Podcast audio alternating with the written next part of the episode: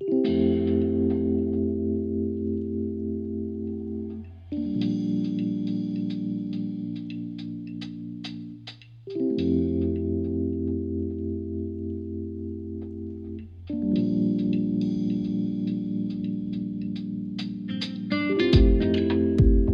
sejam bem-vindos ao primeiro episódio do Roteirista Insônia, um podcast de roteiro para quem gosta de contar histórias.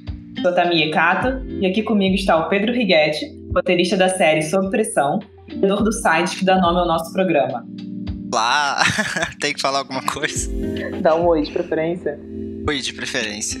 Renato Baroni, que além de roteirista, trabalha com projetos na produtora e escola de roteiro Roteiraria já tudo de trilha sonora e roteiro de videogame. Olá! E completando nosso time, Bruno Peretti, nosso guru do cinema, roteirista, cineasta, enciclopédia cinematográfica. E falo com tranquilidade, vocês vão poder confirmar isso ao longo dos episódios. Opa! E aí, gente, animados para o nosso primeiro episódio? Sim! Sim! Bom, acho que não tínhamos como começar o podcast se não falando sobre filmes com bons roteiros.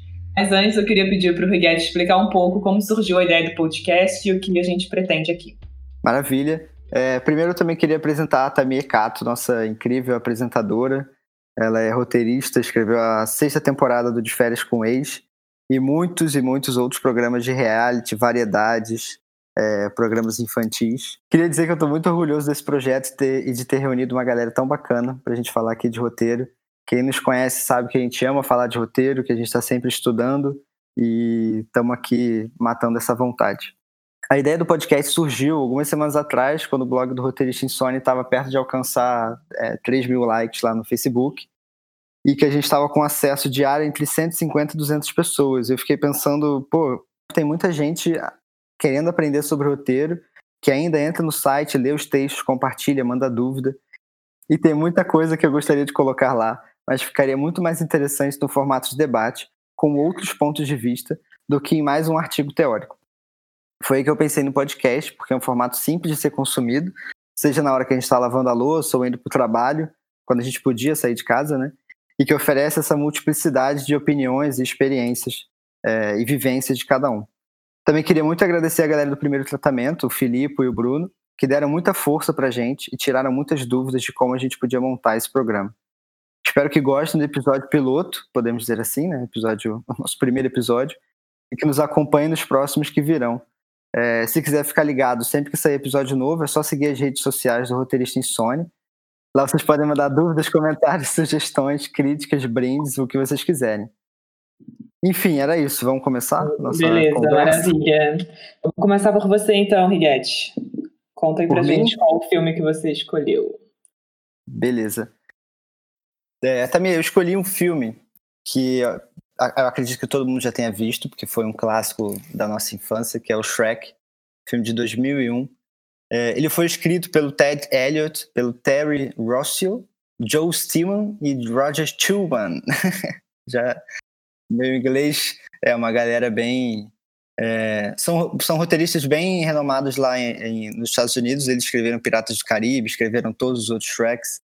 E eu, foi uma equipe bem grande, na verdade, que, que assumiu esse projeto. E além deles, tiveram mais três roteiristas que, que entraram só para ajeitar os diálogos, né? O Shrek ele é baseado num livro ilustrado do William Steig. É, e é bem interessante porque Shrek é uma palavra Yiddish, da língua Yiddish, que significa medo.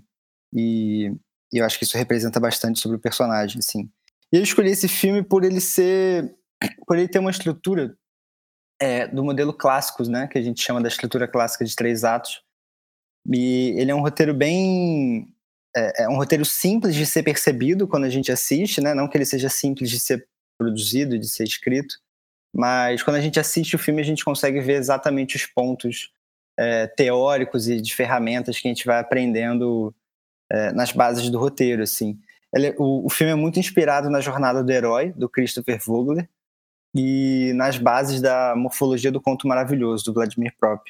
O Vladimir Prop foi um, um, um narratólogo, não, um estúdio.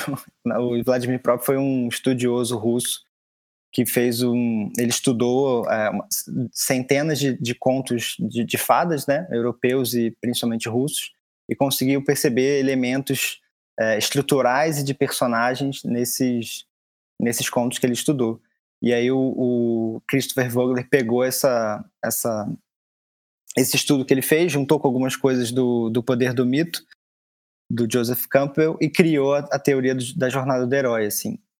E eu acho bem interessante quando a gente vai assistir esse filme com o intuito de estudar roteiro, né? Não só de, de, de se entreter, e eu garanto que o filme é, é muito bom na parte de entretenimento. É, é bacana a gente perceber a diferença dos três atos, que são muito bem marcadas na história do personagem, né? Quando ele tá na, na vila que ele morava, e essa vila é, que é tomada por seres mágicos, ele precisa sair desse lugar para poder resolver a questão do, daqueles seres que foram parar ali, para ele poder voltar a ficar sozinho e ser o monstro que ele sempre foi e, e continuar assustando as pessoas. É, e depois ele parte numa jornada onde ele, ele encontra o, o antagonista, né, que é o Lord Farquaad, que pede para ele recuperar uma. recuperar não, resgatar uma princesa, né? Toda aquela questão do conto de fada está muito bem marcada, mas a jornada desse herói é resgatar essa princesa e trazê-la de volta para o reino para que esse rei para que esse Lord Farquaad possa se casar com, com, essa princesa, mas ao longo do caminho ele se apaixona e, e, tudo que vocês já sabem, assim. E aí o que eu gosto de destacar no filme é exatamente essa estrutura muito bem marcada. Eu acho, eu acho que se você está começando a estudar roteiro agora e está aprendendo o que é estrutura clássica, a estrutura de três atos, que a gente tanto vê é, em tantos livros teóricos, o Shrek pode, pode ser uma boa primeira entrada nesse universo, sim, e além da estrutura clássica, né, a gente tem outros elementos muito importantes no roteiro, que seria ter um protagonista, um protagonista óbvio, né, um protagonista claro, que todo mundo sabe quem é, é com um objetivo muito claro também, que é salvar a princesa para poder recuperar a paz no pântano que ele no pântano que ele vivia. E a gente também tem o personagem do ajudante muito bem marcado, que é o, do, o personagem do burro. Nós temos o antagonista, que é o Lot Farquaad, né, que é o grande é, vilão desse primeiro filme, mas também tem o dragão, que ali naquela, naquela sequência ali do, do segundo ato é um, um dos vilões principais nessa aventura do Shrek. E tem o interesse romântico, que é a Fiona, e que ali depois da, da, da, metade do filme vai, vai girar toda a história em torno dessa, dessa relação dos dois, assim. Templa bem os arquétipos, né?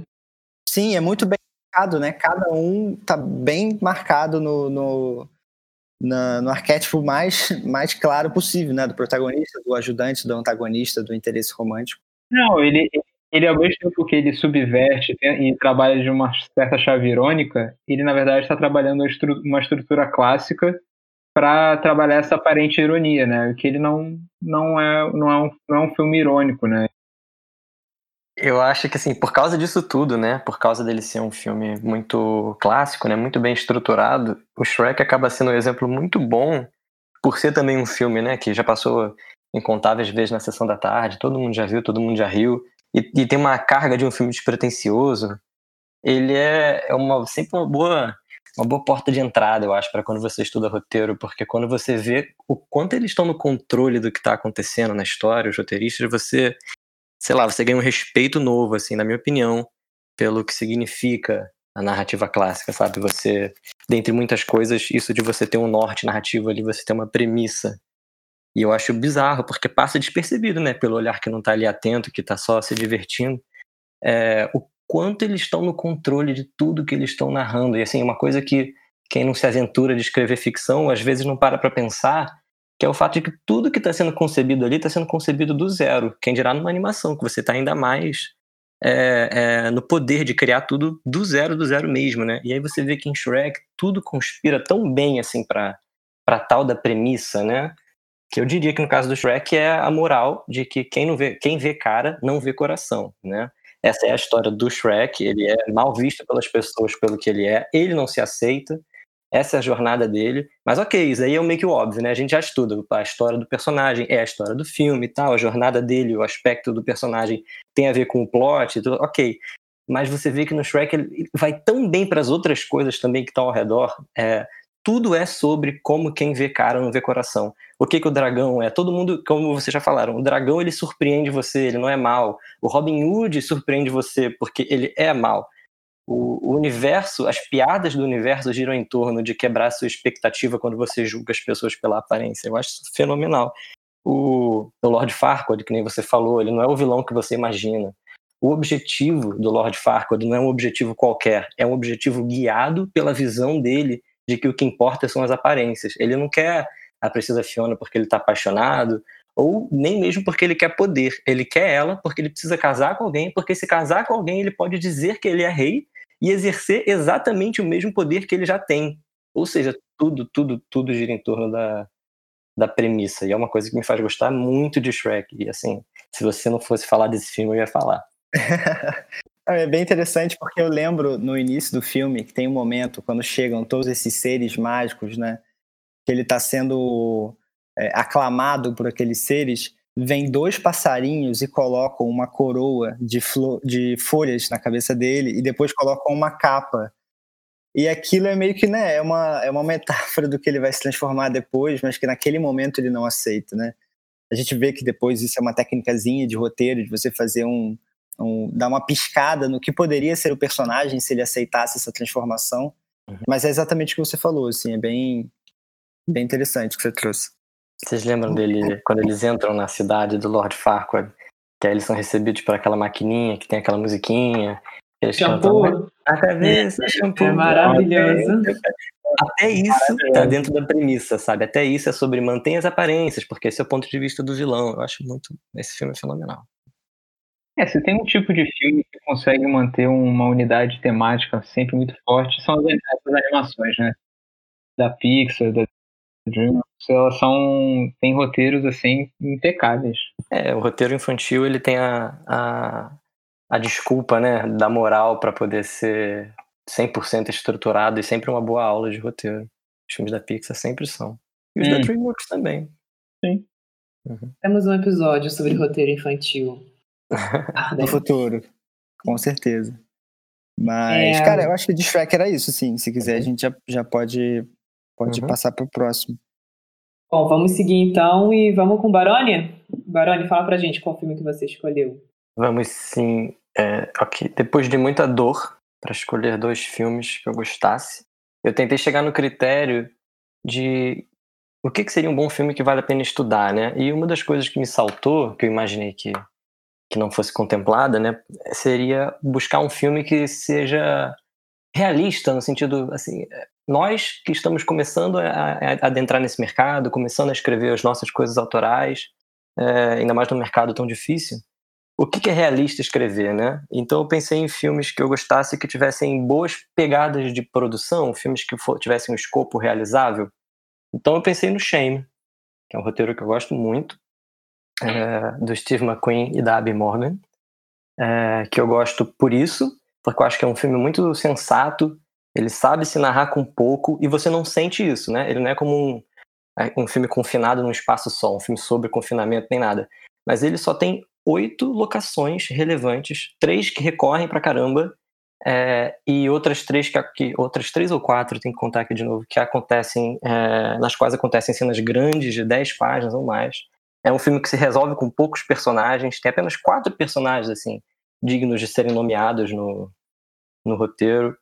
E fora isso, é um excelente, é um excelente filme, né? Um excelente roteiro. Muito Massa, fiquei muito feliz que vocês Deixa eu ver. São muitas coisas para falar sobre o Shame. Para falar um pouco sobre um pouco mais sobre essa coisa da pegada de produção. Ele é um filme que tem três arenas principais. Ele se passa no apartamento do protagonista, ele se passa no trabalho do protagonista e ele tem algumas cenas de metrô, cenas inclusive inteligentes, com poucas falas, quando tem diálogo. E quando tem diálogo é numa estação, não é no trem em movimento, muito mais difícil de captar ele, ele tem apenas os quatro personagens mais importantes, que são o Brandon, que é o nosso protagonista, o Agon, feito pelo Michael Fassbender maravilhoso. A Cici, que é a irmã dele, o David, que é um chefe e um amigo muito inconveniente, e a Marianne.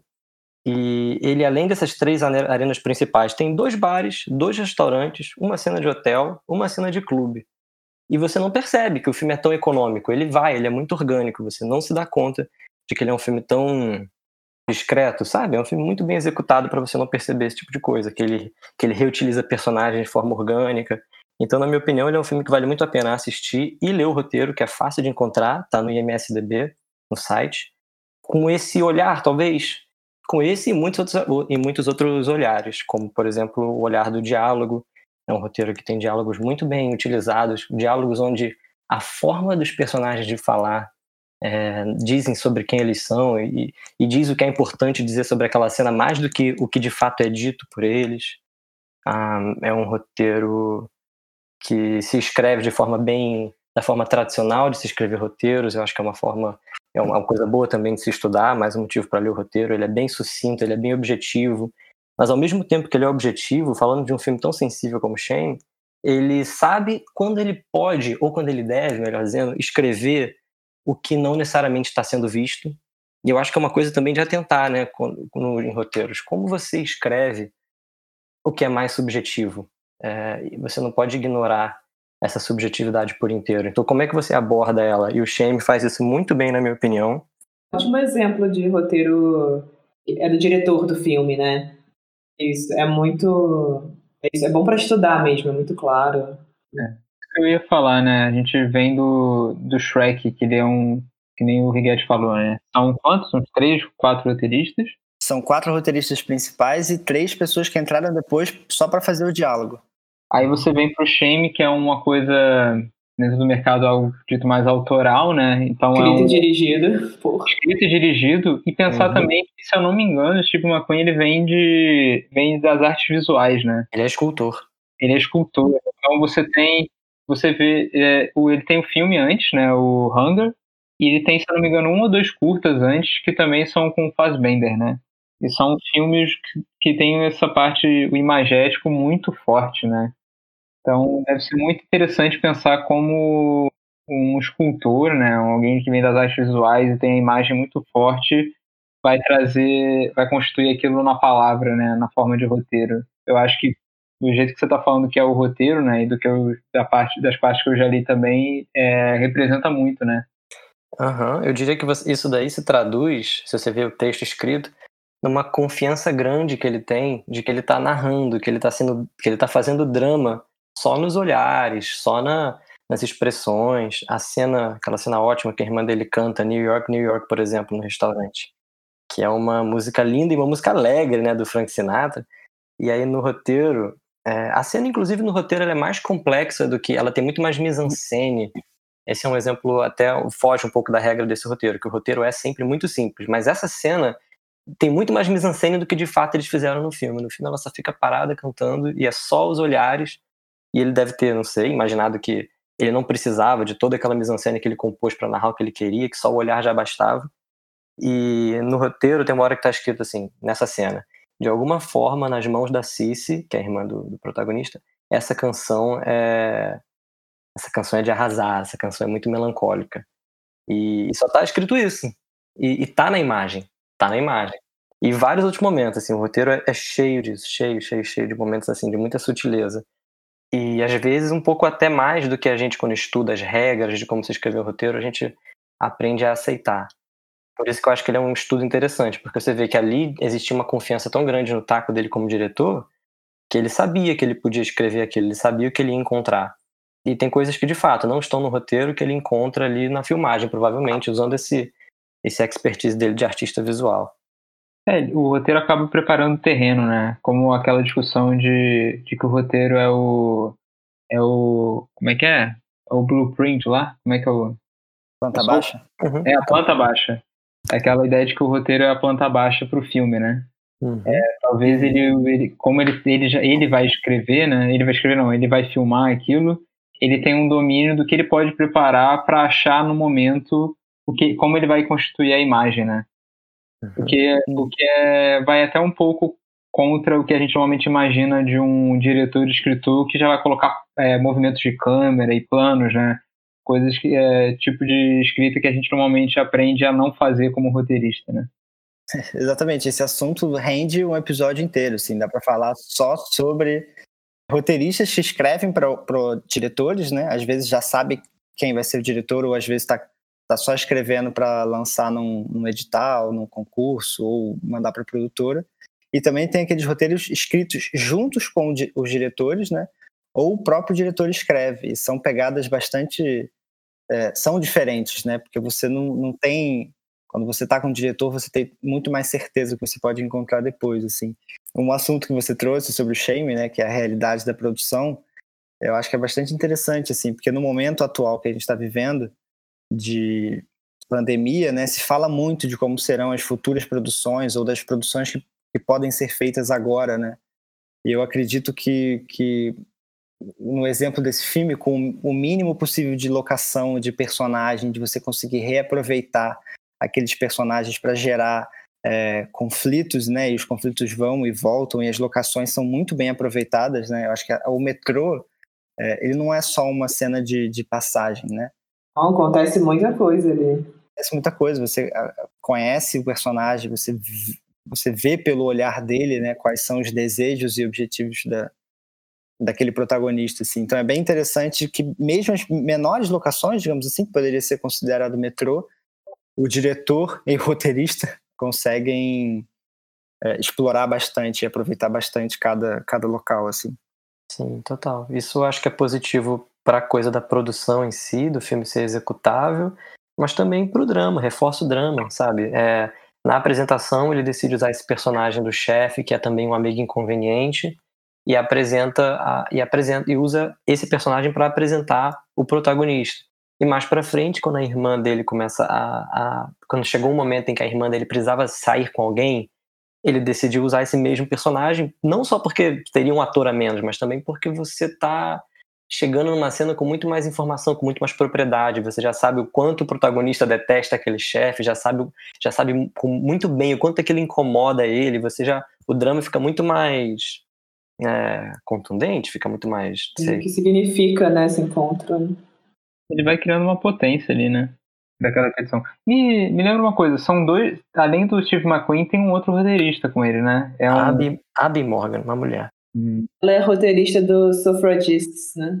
É, e talvez para encerrar aqui o Shame, é só dizer que eu acho também que eu, eu escolhi porque, é, tendo que escolher apenas histórias que tivessem uma estrutura ali que remetesse ao clássico, você vê que no Shame existe todo o segmento da apresentação do personagem, e aí o setup da história, o detonante, é quando a irmã entra na vida dele, ele não consegue mais viver a rotina dele cheia de distrações, então ele tem que lidar com quem ele é, porque ela é um fantasma do passado dele que ele ainda não curou.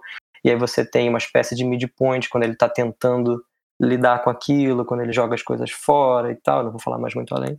É, mas ao mesmo tempo ele é moderno, porque ele está falando de, por exemplo, um personagem com um transtorno. Como é que você pode mostrar uma jornada de correção de um transtorno? Não é simples assim. E se você lê o roteiro, o final está contemplando essa dúvida, essa, esse lado mais moderno. É muito sensível, né? Aí acho que, enfim, a direção também, né? É ele não, to ele não, tor não torna esse, essa questão dele como algo. Ele não é, não é sensacionalista, né? Não é, é, não é tão arquetipal, diria assim. Apesar disso, ele está usando ferramentas como uma certa unidade temática. Todas as cenas são sobre aquela são sobre aquela problemática. Ele não vai abordar literalmente como uma jornada de herói, mas ele está usando as ferramentas clássicas do drama para manter o interesse, o engajamento, para construir expectativa. Ótima escolha, Baroni. Uhum. Ótima. É um roteiro que vale a pena ler mesmo. Vale muito. Assistir. É curtinho, 90 páginas. E que homem. Filme também, né? Hora e meia. Homem, isso aí, né? Bom, não vamos abrir essa porta, né? É demais. Beth, que filme que você escolheu? Vamos lá. Eu escolhi Silêncio dos Inocentes. E não tanto pela sua estrutura de gênero, né? Um filme de crime, detetive, um thriller. Mas eu escolhi pela apresentação de personagem. Tem dois personagens principais, que é a Clarice Starling e o Hannibal, né? É um filme é, de 91 ele é baseado num livro. Ele é baseado no livro do Thomas Harris. Tem o roteiro do Ted Telly e a direção do Jonathan Demme. E eu gosto, eu quero, eu gosto de trazer o nome do, do diretor aqui porque esse é um, é um, é um filme, é uma escolha que além de você tem a questão do, do, da apresentação do personagem, é, você percebe uma diferença que eu acho bastante crucial entre o roteiro e o filme, né? No, no, eu não sei se acho que todo mundo aqui viu o filme, né? Um filme que tá aí há bastante tempo. É clássico um, do cinema. Bom, clássico do cinema. Ainda mais o Anthony Hopkins ali como um dos melhores antagonistas e vilões, né? Não vou nem falar vilão porque é, é, é tornar meio caricato, né? Mas é um antagonista, né? Que também não é um antagonista, né? Ele é, ele é, ele é um personagem dinâmico. Não, e por isso, é por isso que eu acho que é, tipo, é um filme incrível de apresentação de personagens. Porque você tem os dois personagens principais, que é a Clarice e o Hannibal. E basicamente a apresentação do personagem ela é levada até mais ou menos os 15, 20 minutos de filme, que é até o detonante. Quando os dois se encontram, a cena dos dois gera o detonante. Então o filme, o detonante não é que nem normalmente num filme clássico de, de thriller, de crime, e que é o, a trama do crime que acontece, do detetive que busca o vilão, né? Que aqui no caso é o Buffalo Bill, mas é na verdade a relação dos dois, né? É, tem uma diferença que para mim é crucial no, no roteiro e no filme, é que o roteiro ele já começa com a Clarice no escritório do chefe dela, né? O chefe que vai dar o, a missão de que ela deve ir entrevistar o Hannibal. Enquanto no filme ela começa nas, na, no treinamento do quântico, né? Que é ali a área do FBI. E você tem toda a passagem, ela andando desde a floresta, entrando no prédio, passando pelos corredores, é, passando por salas de aula, subindo o elevador até chegar lá. Uhum. E eu acho que essa passagem ela deixa muito clara o tema do filme, principalmente o tema do personagem, que é o contraste masculino e feminino é o contraste da, daquela mulher é, de estatura baixa, aparentemente frágil, num mundo de homens, masculinidade, másculos, olhares, olhares, olhares masculinos em cima dela, né?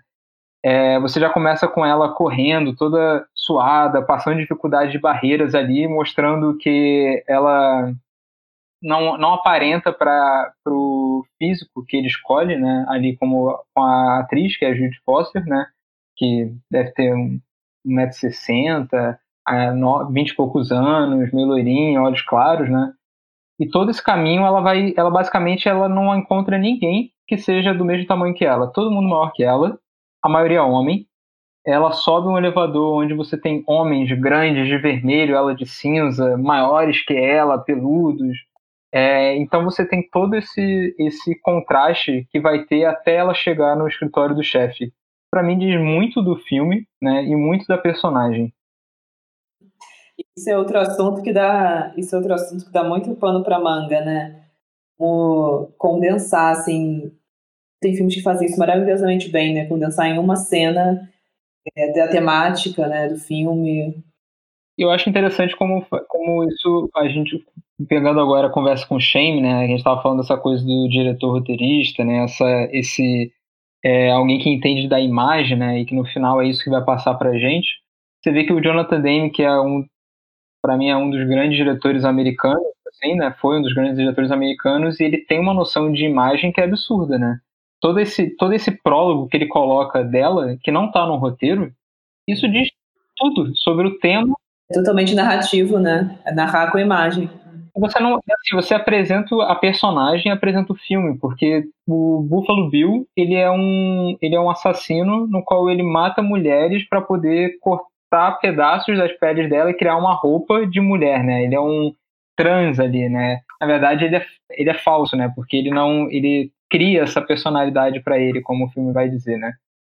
Ele não quer ser mulher ele acha que querer ser mulher é uma identidade que ele criou para ele mas tem todo esse contraste. E, e é quando ela chega no, no escritório do, do chefe, ali começa já toda a apresentação de personagens do Hannibal.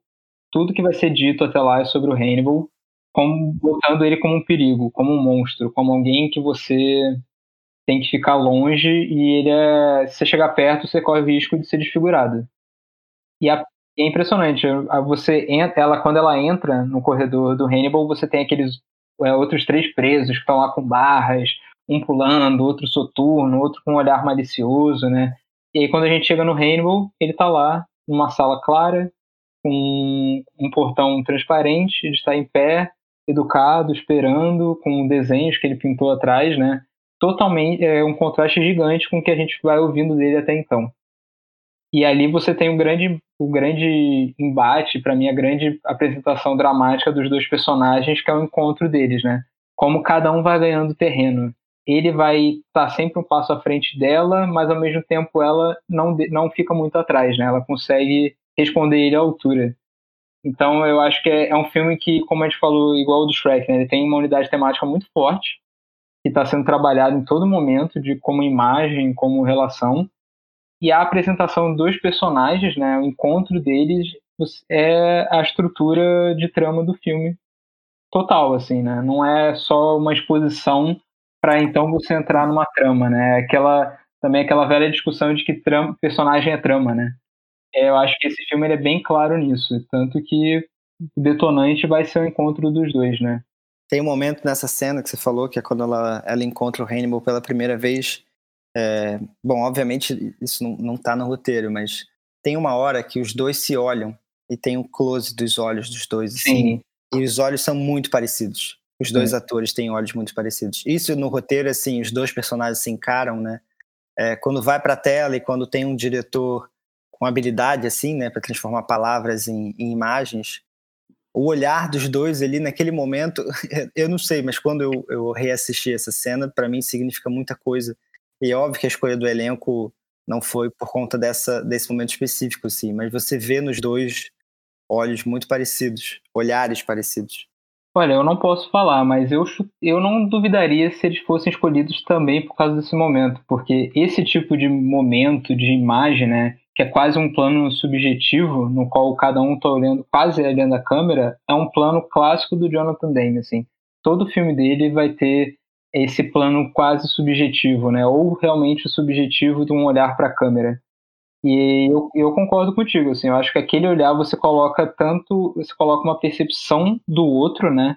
Você e é, é muito forte porque é, ele chega aquela coisa, né? Closer, closer, e a gente já, já ouviu que ela não tem que chegar perto, né? Não pode. E aí ele, ele chega no direto no ponto focal, olha para ela e ela não, ela olha nos olhos dele e não desvia o olhar, né? Uhum. Então, assim, realmente, esse, é, e para mim esse é um dos pontos, é tipo, aquele ali é o, é o encontro deles, é para mim também é o, esses dois, esse plano, né, esse momento do, do close, né, do, do olhar deles, realmente é, para mim é o ápice do, do encontro deles, é ali que se deu realmente o encontro.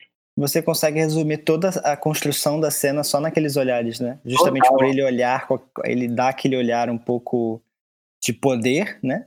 Uhum. E, e você recebe esse olhar dela uma pessoa que está um pouco com medo, mas que mantém firme o olhar, você já consegue resumir toda a cena, assim. É muito legal de como eu não sei o quanto do roteiro influenciou no, na, durante a, a, filmagem dessa cena, assim, mas é, é, impressionante quando um, um, diretor habilidoso consegue resumir uma cena de. Acho que essa cena tem uns oito minutos, uns sete minutos, ele consegue reduzir em dois planos, né? Todo o, o fazer uma síntese da cena. Sim, sim. Esse plano tem sete minutos. Esse plano, esse, é, essa cena, desde que o Hannibal aparece até ela sair da prisão, tem sete minutos.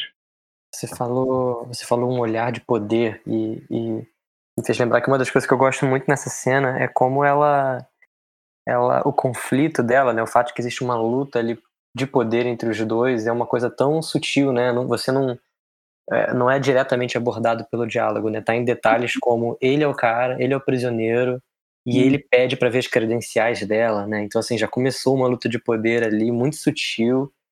E, enfim, eu acho os diálogos desse filme muito bons.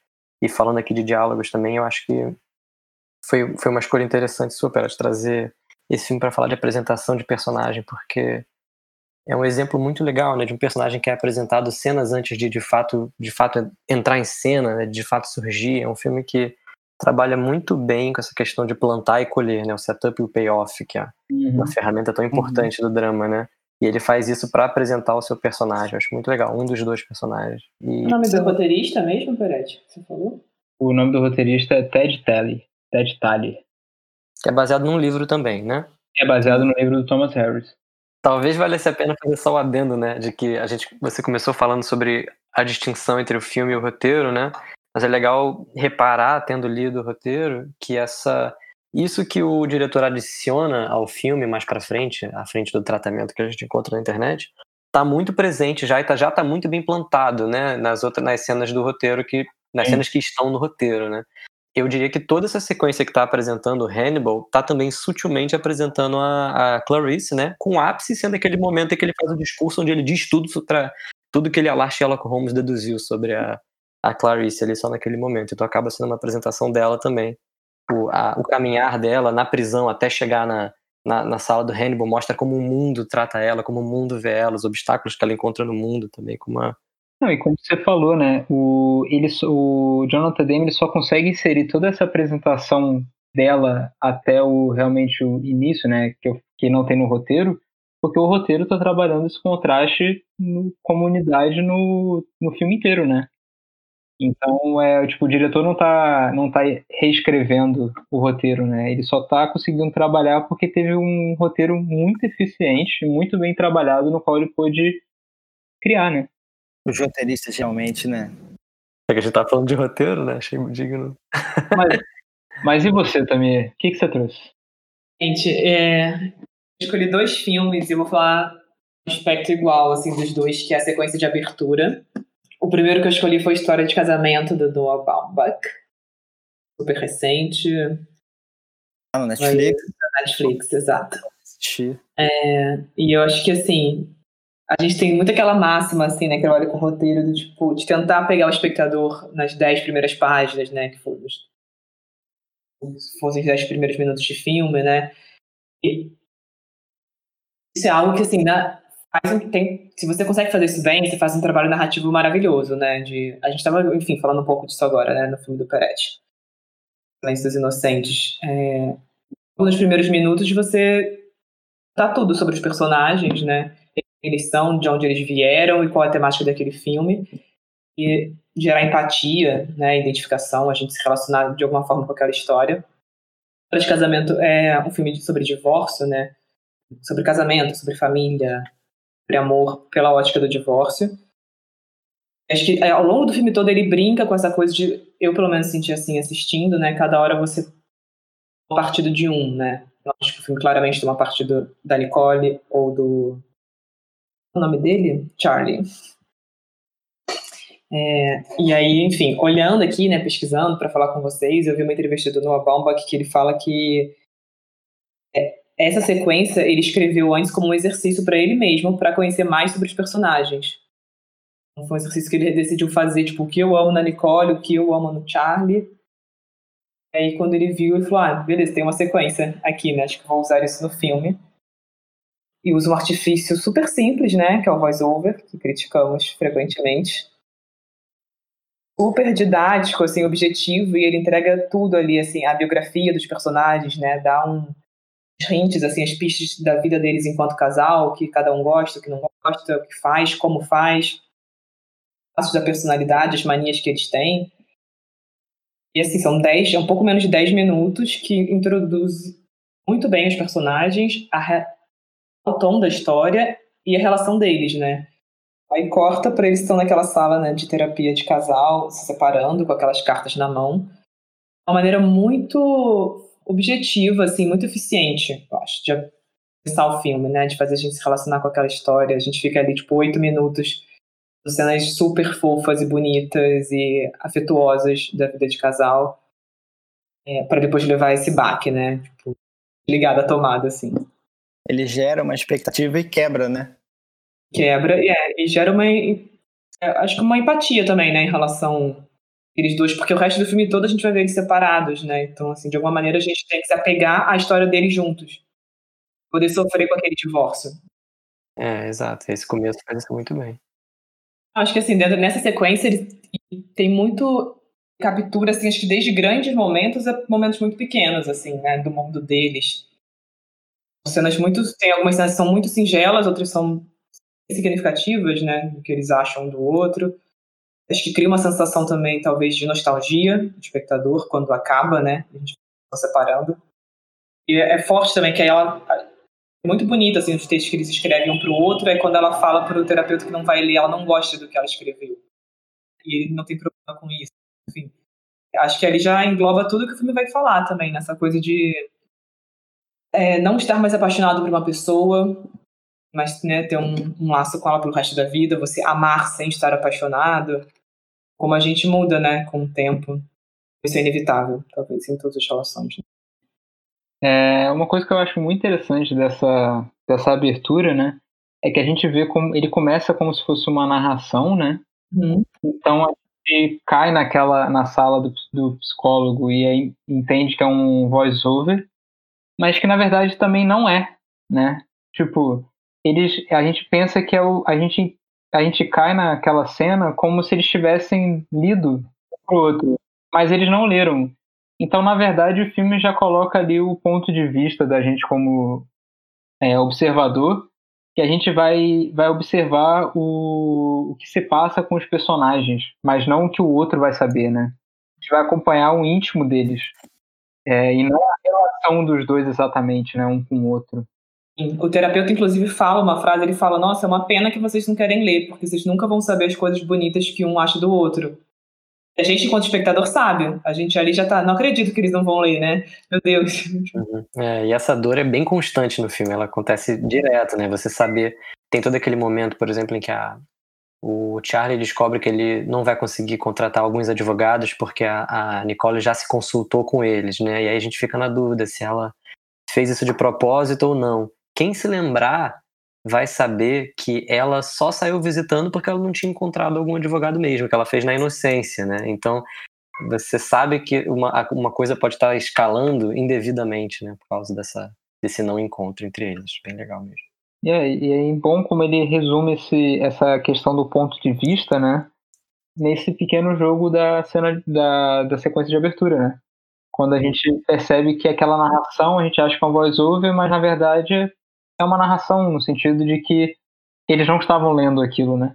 Então esse jogo do ponto de vista que vai ser uma unidade muito forte dramática ali no filme é muito bem trabalhado nesse pequeno nessa cena de abertura, né? Pensando também nessa coisa do ponto de vista, é, na, na, na, carta do Charlie para Nicole, você vê que ele descreve eventos que mais tarde, quando você for entender o que estava acontecendo no relacionamento deles, são descrições é, não necessariamente verdadeiras, era de fato a visão dele do que estava acontecendo. É, não estou dizendo isso com certeza do que estou falando, não, mas a gente descobre que ela fica frustrada por ter vivido uma vida meio que à sombra das criações artísticas dele, né, de não ter tido, não ter tido, criado algo dela. E na carta dele, escrevendo que ele ama nela, ele fala que a coisa que ela mais gosta de fazer é conceber as, as criações dele, é uma coisa assim, é, tipo, trabalhar em cima das criações dele. Depois gente descobre que nem tanto. É, e não é à toa que na, na, com, com o psicólogo ele quer ler a carta dele como uma criação, né? Não como, tipo, ah, eu gostei do que eu escrevi, né? Não é tanto eu quero me mostrar, mas é o que eu concebi aqui como forma de carta, né? Orgulhoso ali. De... Posso fazer um, um comentário aleatório? Essa abertura me lembrou muito a abertura do 500 Dias com Ela. Claro que a qualidade é outra, mas no 500 Dias com Ela também começa com. Só que é um narrador. É um narrador apresentando os dois personagens. Eu acho que ele apresenta primeiro o garoto, né? E um pouquinho depois ele apresenta a Zoe de Chanel. Ah, ele tem, ele tem eco também em cenas de um casamento, né? Que é o um casal ali falando pro, pra repórter, né? Sobre o outro, né? Uhum. Acho que essa é uma grande referência dele. Cenas de um casamento do Bergman, que você diz. É, até o título é um parecido, né? Até o título remete. Que o, o início é bem nesse sentido, só que aí ele, ele subverte, subverte, né? Mas ele coloca como esse, essa narração, esse voice-over, né? Que vai, que nem o Baroni falou, né? Entra nessa coisa das criações dele, né? A gente já percebe o ponto de vista não só pelo, que o, pelo discurso, mas pelo que ele cria ali nas imagens, né? Como lembranças Uhum. É interessante pensar que a gente está trabalhando com um meio audiovisual, né? Que a gente tá, usa as imagens e sons e a gente não precisa contar a história exatamente na ordem, né? Começa na primeira cena e aí as coisas vão acontecendo numa ordem cronológica. A gente também pode usar a linguagem do cinema, é, às vezes, para apresentar os personagens usando um recurso diferente do que é usado no do Silêncio dos Inocentes, que é mostrando ela andando, fazendo lá é, o, o teste para a agência que ela trabalha, indo conversar com o chefe, andando pelo elevador.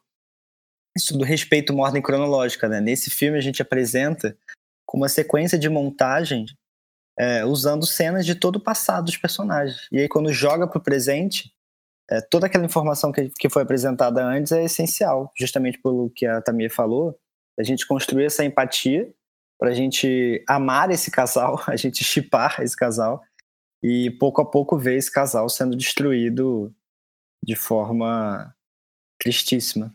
É, eu acho que ele é um bom exemplo, né, de que você não tem por que ter medo de, de fazer boa exposição, né? A gente acha que às vezes exposição é uma parada ruim, né? É engraçado saber que ele não estava cogitando fazer esse, esse, essa cena de abertura, né? Que não era o, o plano dele, que faz sentido, porque é muita exposição. Então, é, o que, que você tem a ganhar sendo óbvio, né? Porque na forma do, do Baumbar, né, de, de abordar as cenas dele, você vê que ele gosta de fazer o que há de importante ali, ou melhor, o que diz respeito aos personagens, está tá tangenciando a história, né? Tem sempre uma coisa acontecendo e a questão dos personagens, o que é relevante, está tangenciando. E o filme é bastante assim também, só que nesse começo ele faz o oposto, né? E, e, funciona muito bem, né? E funciona até porque ele faz isso que você falou, ele apresenta, ele, ele, faz a gente gostar daquele casal. Uma escolha ótima de colocar o Randy Newman do Toy Story, né, dos filmes da Pixar, para fazer a trilha, né? Para gerar uma, sei lá, uma emoção mesmo. É. Uma é, traz, traz, traz uma fofura, né, para aquele casal. E eles também vão colhendo de forma menor ao longo do filme, né? Aquela, o ritual de cortar o cabelo. Aí no meio do filme eles estão cortando o cabelo do outro e você lembra, oh, isso era uma parte tão bonita né, da vida deles. Exatamente. E aí isso dura oito minutos e fica impregnado né, na gente, acompanha a gente o resto do filme. Exato, você não esquece. E, não é, e é um recurso já utilizado há bastante tempo, né? Essa pequena montagem para você apresentar um personagem. Se eu não me engano, no Uma Mulher é uma Mulher do Godard, tem uma ceninha, assim, uma sequência de montagem apresentando a, a Ana Karina também. Que eu acho, inclusive, o 500 Dias com Ela também faz referência a essa cena. Porque eu acho que vale a pena é, é, falar também sobre a escrita do roteiro em si, do, do Baumbar, de como ele é muito seco na descrição da, da ação, né? E trabalha muito, muito em cima do diálogo, diálogo, diálogo que ele. O roteiro tem muitas páginas, né? Muitas páginas, assim, o filme é grande, né? O filme é enorme. E você vê que ele se preocupa tanto na execução da cena em si, mas até na, na, na própria feitura do roteiro com, com como é que os diálogos vão ser dados, quanto eles vão se interpolar. Tem muitas falas que são dadas uma no meio da outra e ele deixa aquilo no roteiro ali já salientado de alguma forma, na medida do possível, né? A página lembra que não vai, não vai retratar isso tão bem quanto a cena lá, com a mise-en-scène dela e tudo. Mas eu acho muito legal ler o roteiro dele também, pra você ver que ele é simples na descrição da imagem e, os, e enquanto os diálogos não mudam, tipo assim, não mudam uma linha. Outro que é diretor e roteirista também, né? Sim, também é. E ele tem um cuidado na hora de escrever os diálogos, assim, na, na escrita mesmo, de perceber onde cada diálogo vai entrar para cortar o outro, né?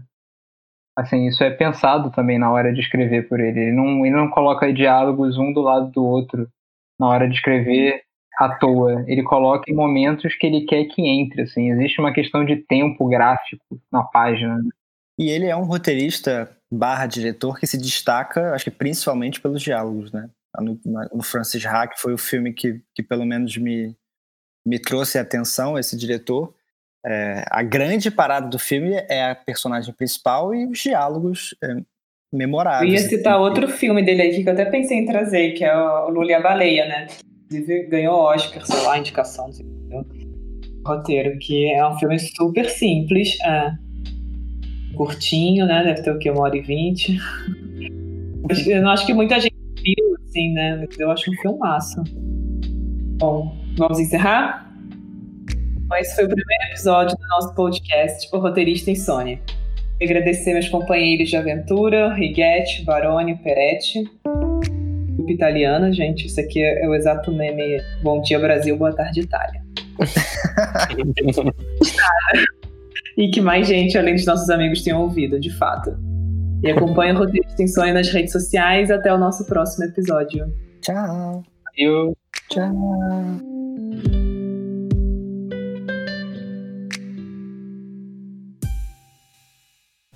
Este podcast foi produzido e editado por Léo Borges Soundworks.